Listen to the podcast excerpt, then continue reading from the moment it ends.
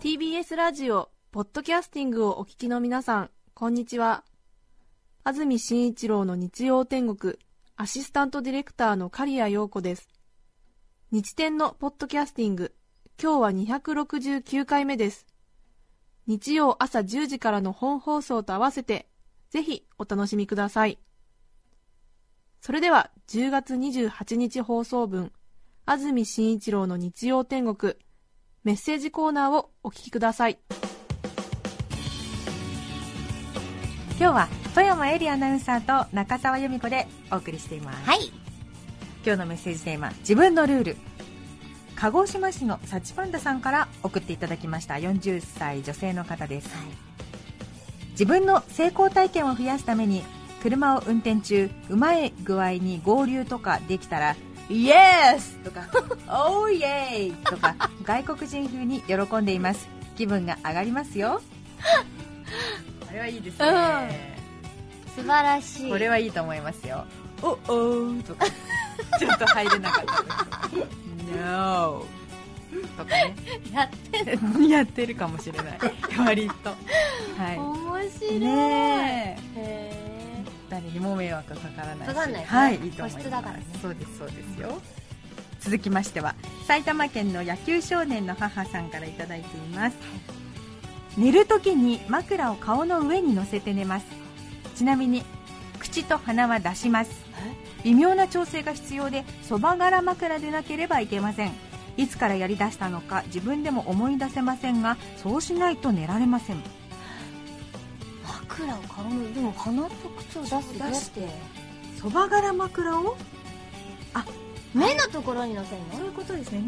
アイピローのドデカ版みたいな感じです。大きいにも程があるよ。落ち着くんですかね目がこう押されてね、えーやってみよう。寝られるかもしれない。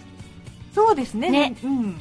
なんか落ち着くかも、もうなんかスマホとか見すぎて目が疲れた時なんかにこうそば柄で押したらいいかも。はい、続きましては鴨川市の猫にこんばんにゃーさん48歳男性の方です。ありがとうございます。くしゃみをした後畜生という人見かけなくなりましたね。私はこの文化を絶やしてはいけないと考えくしゃみの後必ず畜生と言っています。最初はぎこちなかったけれど10年くらい経った今ではかなりキレのいい畜生が発生できるようになりました。人がいるところでは恥ずかしいので鼻をつまみくしゃみをこらえますよ。花粉症などでシーズンになるとくしゃみを連発するため忙しくてたまりません。いるね。畜生っていうね一連の。うん。エリちゃんなんかうまそうです 私畜生言わないけどはい。あっちゃんプーっていうってなる。かわいい。えプーはどっかから鳴るの？自分ならないプーっていう。へえ家だとね。でも会社だとちょっとプーを抑える、いやかわいいですね。いいですか？ハクションそう。ちゃんプーってなんかこうそのままの勢いでプーってなるよね。いやならないよ。ならない？なるよ。なんかバランス取れるそうな？そうそうそうそうなの。ちょっと今度試してみたいと思いますよ。試してみてください。ね。はいぜひ。うん。あとくしゃみするときにはちゃんとこう手で覆ってください。まあそうですね。電車の中とかでやられるとすっごい頭くる。これからの季節ね。ピシャンって飛ばされる感じ、そうですよね、うん。でプーの時はもう手は覆いの手は剥がすんですか？アクションプーですね。はい。タクさんプーかわいいな はいひたちなか市の担々麺さん女性です。自分のルール下着は5枚と決めています。長年の家事で決まったのですがこれより少ないと梅雨時や冬には乾かず不安。はい。またこれより多くてもまだ在庫があるしと怠け気味になりはい。洗濯物も増える。タンスに戻すのも面倒。うん。と悪循環に、そこで決めたのがこのルール。汗をかいても旅行に行っても家に帰れば在庫あり洗濯片付け最小限。部屋もすっきりいいことずくめ。そして全てがお気に入り。とても気持ちいいですよ。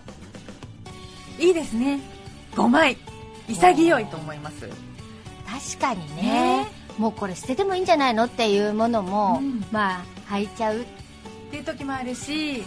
だからダメなんだよっていう声が聞こえた。いやいや大丈夫よ。余計なお世話だ。はいそう。いいね。ね。はい。さっぱりしてると思います。ね。三鷹市の毎日パスタさん。二十歳女性の方ですね。私は電車で隣の人が眠ってしまい自分の方にもたれかかってきてもそのままそっとしておくことに決めています。サラリーマンや OL の人だったらああこの不況の中馬車馬のように働いて疲れてるんだな。お疲れ様です。私の肩でよければどうぞお使いください。高校生や大学生だったらああ朝早くから部活に勉強に疲れてるんだな。お疲れ様です。私の肩でよければどうぞお使いください。というように、はい。しょぼしょぼな自己犠牲が働くのです。本当にちょっとのことなんですが肩を貸しながらああ役立ってる役立ってると思うととても嬉しいのです。これからもどんどん肩を貸していきたいと思います。素晴らしい。えらい。太っ腹ですね。私は嫌だ 嫌だ。うん。ちょっと肩コツってやそうそうそうちょったりしちゃう気づくようにあの、うん。なんとなく動いてみたりとかしちゃいますかね。そうか。女の人だと割と私、まあ、大丈夫なんだけどなんか。そうですけどうね、ん。でも人による。そう人によりますね。まあいい匂いの人とかだったら大丈夫ですけどだねから清潔にしましょうね。そうですね。続いてはこちら。豊島区のマロンパンさんです。女性です。はいはいありがとうございます。自分のルールですが、うん。私は毎晩晩ご飯を作ってテーブルに並べた時にうん。必ずチェックすることがあります、なんだ？今いきなり米助が来ても大丈夫かダメか という判定をするのです。頑張って料理をした日はいつ隣の晩ご飯が来ても平気だなと鼻を膨らませ自信あるくせにいやーなんでうちなんですかこんな粗末な食事なんか映しちゃダメ恥ずかしいと手で隠したりする妄想をします。けれどほとんどの日はおかずを作り終えて並べたところでもう今米助が来たら絶対アウトという感じです。お料理がうまくできても部屋が散らかっていたりスカートを履いていなかったりでほとんど受け入れ不可能な毎日です。というか考えてみたらご近所付き合いが全くないので実際は米助が来る心配はありません。ああよかった素晴らしいじゃないですかでも。いいですねうん。そのその基準を自分に、ええ。本当当てはめてみるという、うん、いやなんでうちなんですか。ねえね絶対無理だね。あれ本当皆さんよくねおかず揃えてるもんね。そうですよね。ね田舎あなんだっけ田舎へ泊まろうだっけ？ほらはいそういきなり止めてもあらあいうところああいうのもそうじゃない？なんかやっぱ家が汚かったりとかするとさいつ来てもいい状態っていう風にしておくうん。おこうって思うけどね。そう止めてあげたいと出入りが多いお家思うからの人とかはね、うん。いつもすごいですよね。ねそう。では次参ります。中川町からいただきました。たい焼き焼いたさん女性の方です、はい。ありがとうございます。私のルールはサングラスは眩しいと感じた運転中にしかかけないです周りが田んぼしかない田舎で育った私はサングラスを日よけまたはおしゃれとしてかけて街中を歩いている人を見たのは上京してからでした。電車でサングラスをしている人を見て眩しくないだろうと嫌悪感いっぱいで見ていました。田舎ではサングラスをして外を歩くのは気取っているやつのレッテルを貼られるのです。